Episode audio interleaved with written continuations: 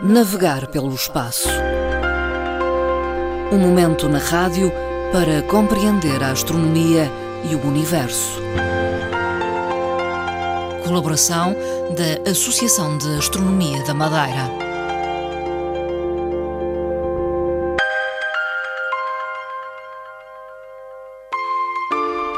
Esta tarde voltamos a conversar com Fernando Góis, é presidente da Associação de Astronomia da Madeira. Boa tarde, Fernando Góis. Boa tarde, meu nome é Marta caros ouvintes. Hoje vamos dedicar esta nossa conversa à divulgação daquilo que será o programa de Astronomia de Verão 2019, que a Associação de Astronomia da Madeira eh, vai eh, levar a efeito. Eh, já lá vão muitos anos que fazem é este tipo de atividades já estamos a fazer precisamente 19 anos que uh, este grupo de astronomia uh, tem conduzido aqui o, o, programa de astronomia de verão. É feito normalmente por um convite, hum. ultimamente por um convite, e, portanto, a qualidade de, das nossas atividades felizmente é uma das coisas que nos orgulha, é mantém, que se manter, e como se mantém, eh, estamos, vamos então novamente eh, acionar e promover estas atividades a, nível da região autónoma da Madeira. Um convite de Ciência Viva. Esta entidade, a Ciência Viva, chamamos-lhe assim, é uma entidade que promove, eh, faz a promoção da cultura científica no país. Uhum. Isto significa que tem várias valências integradas nesses programas que chamados, uh, chamados Ciência de Viva no Verão. Que não é, só a astronomia, não é? é essa, essas valências são a astronomia, geologia, biologia, engenharia, faróis e castelos. Uhum. Mas existem ainda outras, Sim. só que estas são as principais. E isto são programas direcionados totalmente para as famílias no verão. Uhum. Isto é, promoção da cultura científica, integrar as famílias e não tem aqui praticamente reservas de idades, salvo um caso ou outro. Estas atividades eh, da astronomia de verão têm sido preponderantes para eh, o, trabalho da Associação de Astronomia da Madeira? É, não há dúvidas quanto a isso e nós notamos nos, nos nossos, no, no, nosso dia a dia, de ano para ano, um crescendo de hum. aderência às atividades. Basta dizer que no ano 2018 batemos todos os recordes a nível de participação do público. E isto tem uma coisa importante, é que o, o, a população, quer seja qualquer camada da, da, da, população, as várias faixas etárias, são aderentes ao, ao, a, estes, a estas atividades e estão com os astrónomos normalmente no verão, principalmente no verão, mas sem ser no verão, Sim. também no, no, ao longo do ano. Mas a verdade é que se distingue mais nestas alturas, principalmente a quem? Jovens, mesmo docentes jovens, e os jovens, desde o quarto ano, que é o terceiro, quarto ano, distingue-se aí logo Sim a apetência, a, a, curiosidade, a, curiosidade, por quererem ver. Falaram nos planetas, eu quero vê-los uhum. ao telescópio.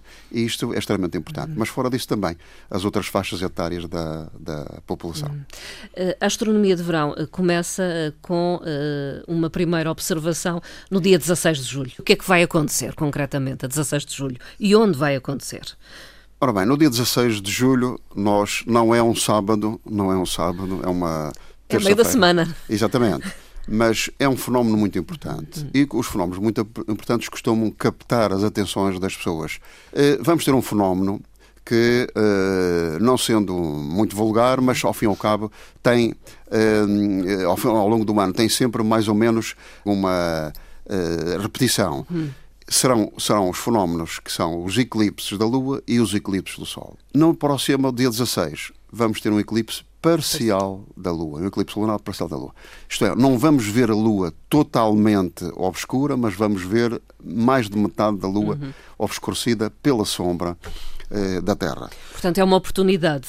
É uma então. oportunidade para as pessoas observarem e depois eh, atentarem na, na, na curiosidade que é eh, as várias tonalidades que nesta altura e com este fenómeno se verifica. Agenda então vamos... para o dia 16, não é? Dia 16. No Pico dos Barcelos. Vamos estar no Pico dos Barcelos, um lugar muito acessível e que oferece condições para, eh, enfim, as pessoas participarem com os astrónomos deste fenómeno. Isto a partir das oito e meia da noite, mas no total estão previstas 13 ações. Eh, para além desta, eh, vamos estar em vários locais da região. Estão distribuídos por vários locais da região autónoma da Madeira vamos estar na Uh, Casa do Orieiro, com seis uh, atividades. Casa do Orieiro é lá em cima, Chão do Orieiro, onde nós temos a nossa sede e temos outros equipamentos também, uh, que fica reservado para quê? Fica reservado para atividades onde é possível observar o céu profundo, isto é, enquanto nos arredores ou na, ou, ou na cidade e nas zonas urbanas devemos estar com o público, é verdade, mas para a observação eh, há sempre pequeninos pormenores que não se conseguem observar tão bem como sendo lá em cima. Portanto, mais de metade ou a metade será na Casa do Orieiro e as outras, a mais de metade será então fora, nos arredores. Será Picos do Barcelos, Calheta no dia 20 de julho, depois eh, voltamos à Casa do Orieiro com algumas atividades. No dia 12 de agosto já vamos ter as Perseidas, as Perseidas é a chuva de estrelas ou as estrelas cadentes, como se costuma vulgarmente se fala. Vamos estar na Promenade do Caniço, que é uma sessão muito importante, onde nos aparecem muitos turistas e é um local também muito propício, desde que a iluminação seja, seja. Uh, mais ou menos... Atenuada, uh, digamos. Exatamente, regulada. Depois vamos voltar ao caso do Funchal. Uh, Porto Santo, no dia 7 de setembro. Rotunda do Lido, também no dia 7 de setembro. E depois terminamos no dia 14 de setembro com uma uh, atividade normalmente uh, uh, na casa na, na universidade. Estas ações têm temas associados, são, são temáticas Ora, muitas vezes. O que é que abordamos? Abordamos normalmente cinco temas. Desses cinco temas são os tais chamados o aprofundamento de, dos conhecimentos do universo. Saber onde estamos, que é a orientação e posição do observador, como é que ele se deve colocar para observar a distinção entre constelações, estrelas e planetas, eh, depois a referência que há à estrela polar e depois como é que se localiza, eh, porque há formas de localizar de uma forma muito fácil. Por sua vez, eh, vamos abordar o ciclo das estrelas, vida e morte das estrelas. E depois, uma outra vertente que é o aprofundamento dos conhecimentos do universo, mas aqui tocando um bocadinho mais no que é que são os movimentos da Terra, o que é que é a Via Láctea e o universo local e as distâncias das estrelas mais próximas uhum. de nós. No essencial, os astrónomos uh, desta associação disponibilizam os equipamentos para que as pessoas possam uh, observar, mas também é feita uma pequena introdução à astronomia em cada uma destas sessões. Ora bem, eh, ensinamos às pessoas como é que se devem colocar para observar o, a esfera celeste. E as razões porque é que isso acontece. Quem olha para o céu parece que está no centro do universo. Então vamos tentar saber e perceber como é que nos devemos colocar para fazer essa observação. E então, a partir daí, é chamada então a introdução à astronomia, que em 10 minutos é uma coisa que se um, desenvolve facilmente para que as pessoas saibam o que é que estão a fazer e para onde é que devem olhar. Eh, já agora fica uma nota: estas sessões decorrem sempre eh, depois eh, do ocaso do Sol, não é? Já ao, ao anoitecer.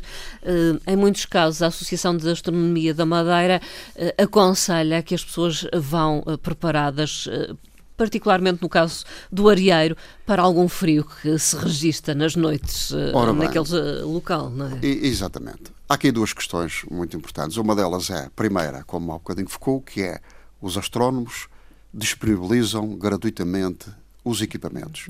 Portanto, somos nós, à parte, somos compensados com, com alguma compensação financeira com a questão das deslocações é-nos atribuída uma pequena compensação para isso. E para isso, temos a nossa obrigação é disponibilizar gratuitamente para o público, para todo o público, portanto, de forma livre, seja para quem for que, nos, que se chega ao pé dos astrónomos, eh, pode observar e assistir a estas atividades.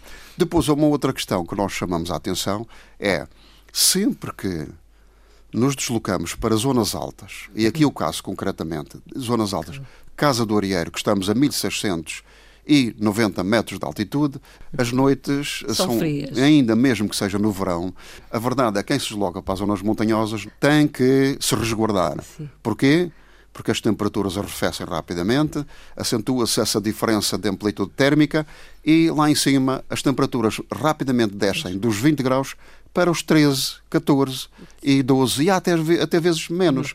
As pessoas o que é que acontece? Sentem algum impacto desta, desta de, de variação e então chamamos a atenção.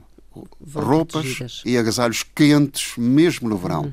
Retenha então esta nota, é já no dia 16 que começam uh, estas ações e uh, a primeira é no Pico dos Barcelos a partir das 8h30 da noite.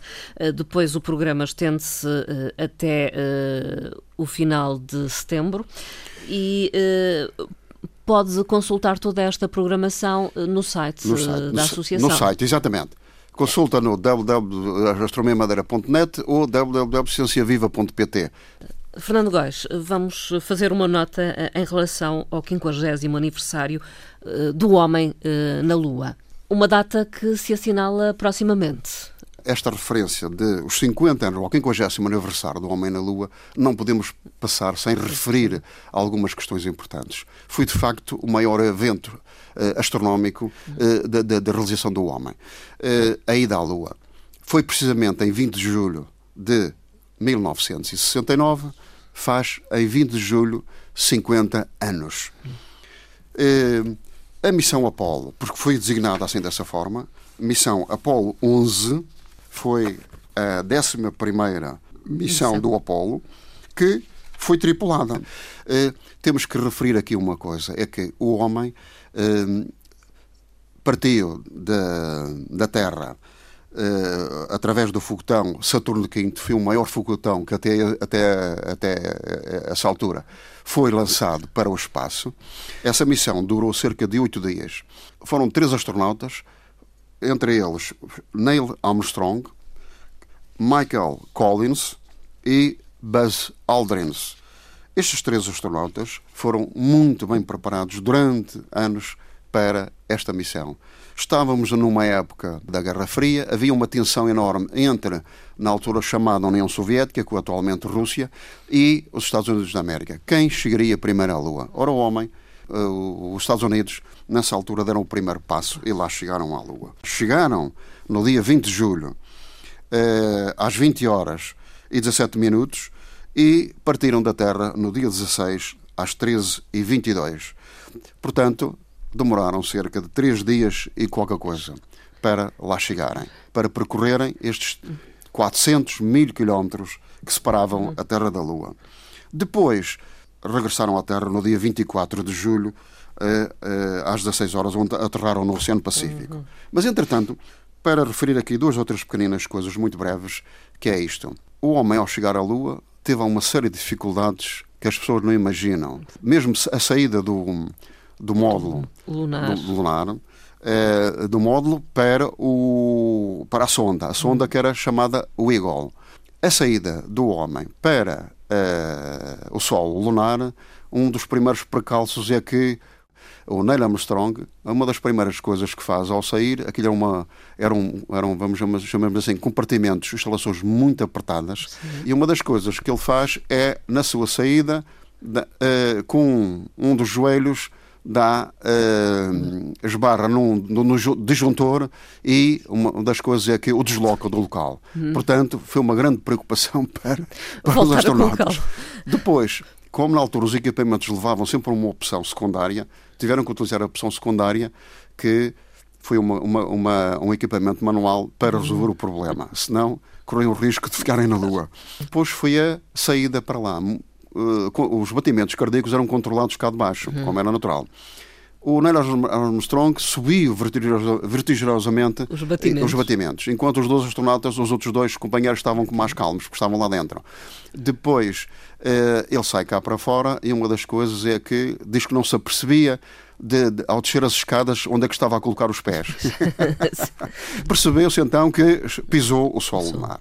E é aí que de uma forma histórica, também um, comenta aquela célebre frase: um pequeno passo para o homem e um passo de gigante para a humanidade. Entretanto, uh, o, que, é o que acontece logo assim? Eles têm cerca de uh, três horas e meia de caminhada, onde testaram tudo, Fizeram todas as coisas, fizeram escavações, uh, testaram com pás e picaretas, uh, enfim, uma série de recolha de, de, equipamentos. Tinham muita dificuldade porque o, o solo lunar tem muito pó hum. e muito, muito, muita rocha uh, pequena, mas a verdade é que o, o solo, a cerca de 15 centímetros, era extremamente duro. Hum e até para colocar a bandeira, eles teve que fazer muita força para colocar a bandeira. Depois recolheram 21,5 kg de rocha lunar. Hum de vários pontos ali próximos. Desses 21 quilos e meio, uh, mais tarde, muitos deles foram distribuídos pelos vários países. E, entretanto, 600 milhões de pessoas estavam a ver pela TV no, no, mundo histórico. inteiro. A TV estava diretamente ligada à, uh, ao Sol lunar. Uma das coisas que eles se queixaram é que, quando estavam ao Sol, o calor era muito sobre o capacete. Depois, uh, dá-se o regresso e, no regresso, uma das coisas é que, uh, também interessantes, no impulso do, do Eagle, a primeira coisa que verificam é que a bandeira, com impacto, cai ao chão e tiveram que depois, futuramente, colocar outra bandeira novamente lá no mesmo local. E isto é os episódios principais e as partes mais significativas. Da aventura, que podemos aventura dizer lunar. ter sido uma aventura. E eh, desta forma também, nesta conversa, assinalamos esse aniversário. Então, a 20 de julho comemora-se os 50 anos uh, do homem na Lua. Mas só aqui uma pequenina questão também. No, o, apesar de haver uma, uma, pressão enorme entre os Estados Unidos e a, e a, e a, e a Rússia e a União Soviética, os astronautas deixaram ficar uma homenagem ao primeiro astronauta, Gagarin, eh, levando uma medalha e deixando no, no, no, no Sol lunar. É uma, uma um parte muito interessante. Portanto, não esqueceram o, o colega uh, da Rússia, da União Soviética, que também tem, tinha saído para o espaço pela primeira vez. Fernando Góes, eh, ficamos por aqui uh, hoje. Voltaremos a conversar em breve. Muito, obrigado. Muito obrigada. Até à próxima. Até à próxima. Navegar pelo espaço. Um momento na rádio para compreender a astronomia e o universo. Colaboração da Associação de Astronomia da Madeira.